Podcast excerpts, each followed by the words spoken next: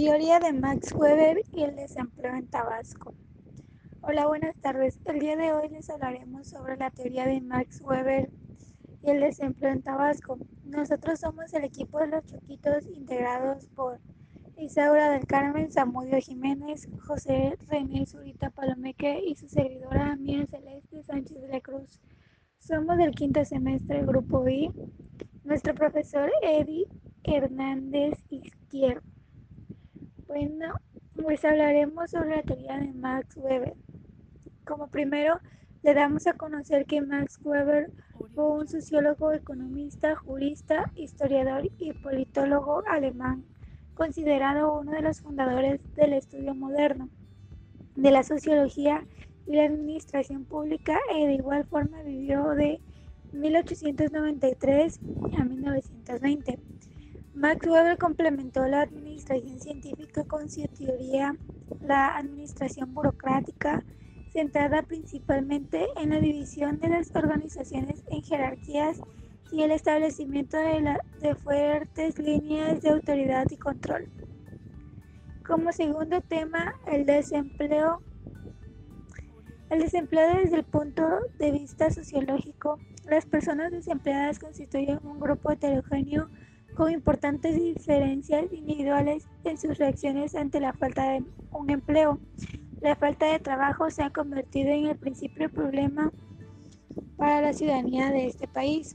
La actual crisis económica está incidiendo muy negativamente en el empleo, incremento espectacular en el número de personas desempleadas y está generando estas paradas de larga duración en sectores que anteriormente no sufrían este fenómeno y por otro lado está subiendo el número de personas con prestaciones asistenciales, lo que genera un incremento de riesgo de exclusión social.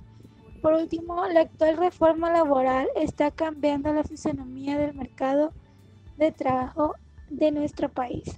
Ahora les dejo con unas preguntas. ¿Cuáles son los retos que enfrentan los jóvenes para lograr un empleo?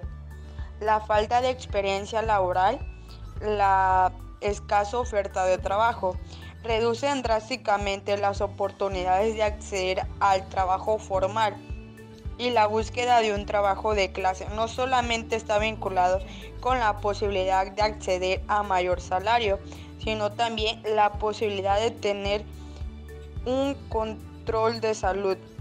¿Con qué perspectiva teórica se puede explicar el problema del desempleo en Tabasco. Contemplando desde cierta perspectiva, el desempleo es afectado por algunos factores a lo largo del, a lo largo del plazo. Precios de factores de productivos tecnológicos, mientras que en el corto plazo los cambios se generan en oferta y la demanda, lo que genera una desviación con respecto al desempleo natural. Bueno, ¿de qué manera puedes intervenir la sociología en la solución de esta problemática? Bueno, la sociología permite entender los comportamientos de las personas y el origen de estos, lo que ayuda a comprender la diferencia que existen entre los efectos del desempleo.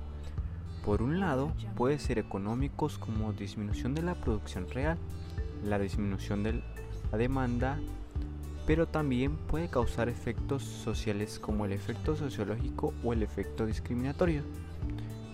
Bueno, en conclusión, lo que da a entender el tema es la actualidad de la crisis económica que vive nuestro país. Debido a la falta de empleo que actualmente genera un incremento de riesgo en la forma laboral del cual está presentado a nuestro país, afecta más a los jóvenes debido a la falta de experiencia en cualquier trabajo. Bueno, las personas con capacidad, cualquier trabajo, por no contar con referencias o tal vez un estudio capacitado, esto afecta a la economía financiera. Actualmente, nuestro gobierno ha convocado empresas, compañías llamadas refinerías, que no importando la edad y condiciones, ha abierto puertas ofreciendo trabajos con un salario insuficiente. Esto genera estabilidad económica radialmente en nuestras formas de nuestro país no avanza, seguimos sufriendo la crisis económica. Bueno, esto ha sido nuestro podcast el día de hoy. Espero y les haya gustado y espero y sea de su agrado que pasen una excelente tarde o un fin de semana.